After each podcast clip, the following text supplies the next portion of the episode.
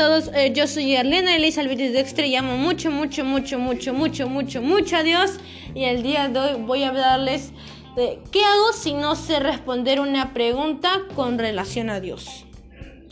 Bueno, esto es venciendo el miedo en otras cosas, no venciendo el miedo que a veces nosotros tengamos de compartir una palabra con Dios, de compartir a Jesús.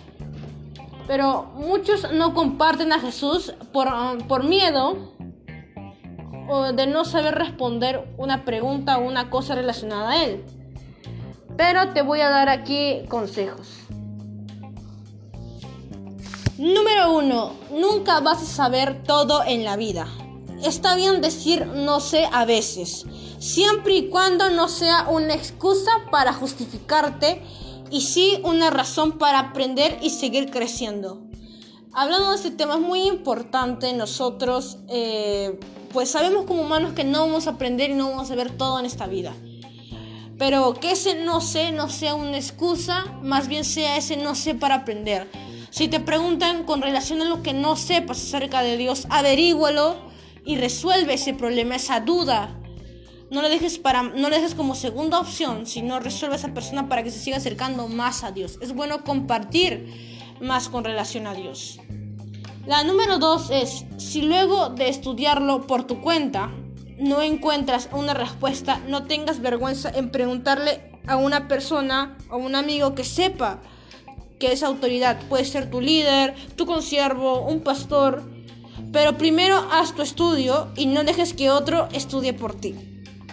Es muy importante cuando tengamos que resolver esa pregunta o esa duda, averigüemos demasiado del tema y no le estemos diciendo al pastor, al líder, al consiervo que averigüe por nosotros cuando nosotros debemos averiguar también del tema. Así que que no sea una excusa de flojera y ponte a la obra, en marcha. Si no encuentras eh, esa respuesta, está bien que le preguntes a tu líder, a tu a tu consiervo o al pastor, pero mientras estés, mientras estés buscando y no lo utilices como una excusa de no sé y no quiero averiguar más de Dios, hazlo y pregunta al pastor.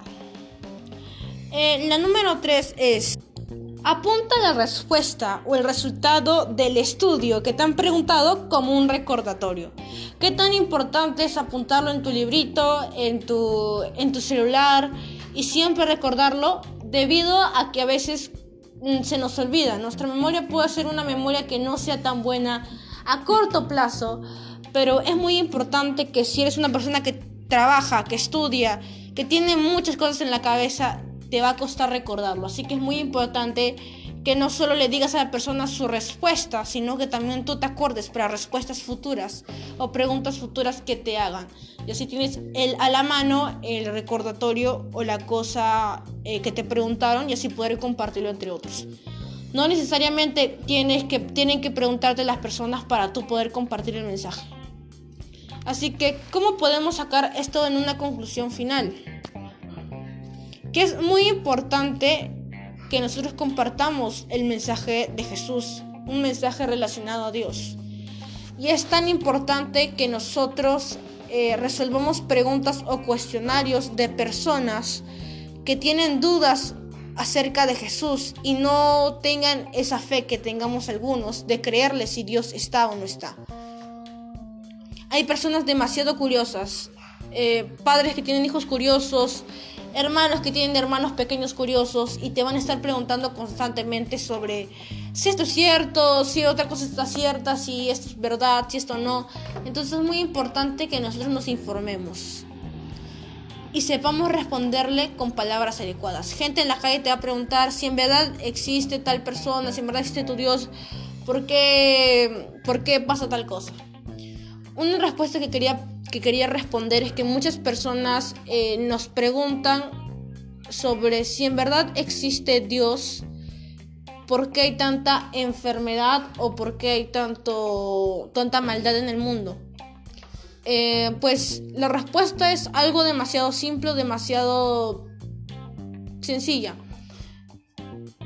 ¿Qué es para esa persona la maldad? Si la persona te responde que la maldad es matanza, es suicidio, sucesivamente suicidio, eh, agredir a personas verbal, físicamente. Obviamente ellos tienen ya un concepto de la, de la maldad. Ese concepto, ¿quién te lo impuso? Ese concepto ya lo tenías desde el nacimiento. Ese concepto, muchas personas tienen ese mismo concepto. Esas reglas, esas normas, te las impuso Dios. Dios es el que escribe las leyes. Dios es el que da las leyes. Tú no naciste de un nada, tú no naciste de un de algo al azar. Todo fue hecho con un propósito.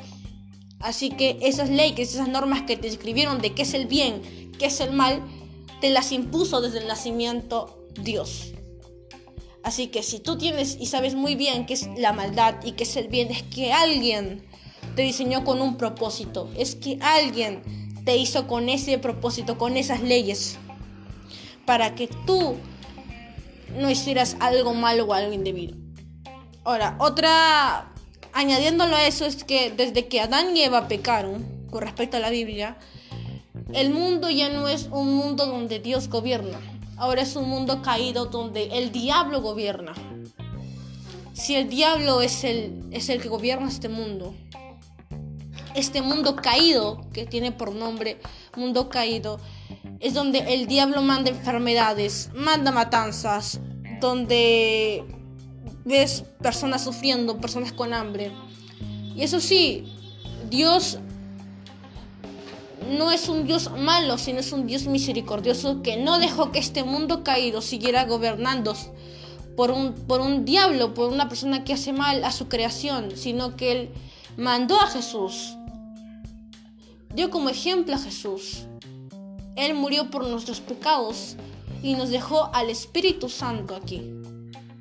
Así que esa es la respuesta correcta por si te preguntan de por qué existe tanta maldad en el mundo si tenemos a un Dios. Esa es la conclusión, eh, bueno, la respuesta a la pregunta que más oyes de por qué existe tanta maldad en el mundo.